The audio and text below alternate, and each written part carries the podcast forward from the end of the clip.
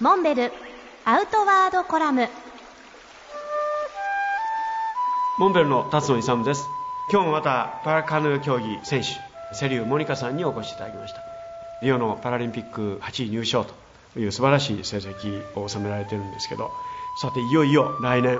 2020年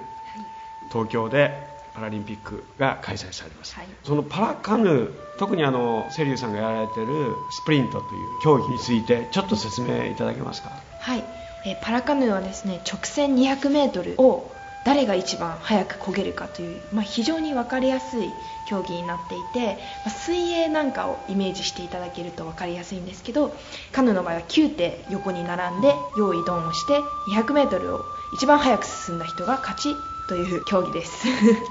はい、非常にシンプルな あの分かりやすい、まあ、当然瀬立さんはその代表選手として出られると思うんですけどそれに向けての今後の取り組みっていうか、はい、もうですね2019年今年から2020年の枠取りをかけた世界選手権が開催されることもあり上位6名に入ればもう今年の時点で2020の出場権を獲得できるという大会があります。もちろんそれはもう余裕で6位には入れますよね。そうですね。2020メダルを取ると考えるのであればもう余裕で通過する、ね、もう通過点ですね。ねそんなところでもたもたしたらダメですよね、はい、そうですね。す。ごいプレッシャーかけられてますけど。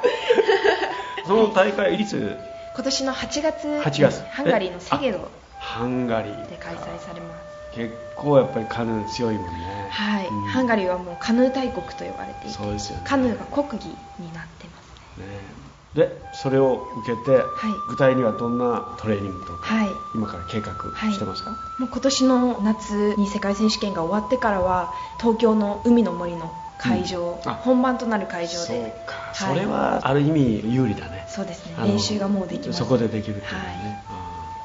あそこは結構風が強いんじゃないですか？そうですね。そこは本当に一番危惧しているところで、うん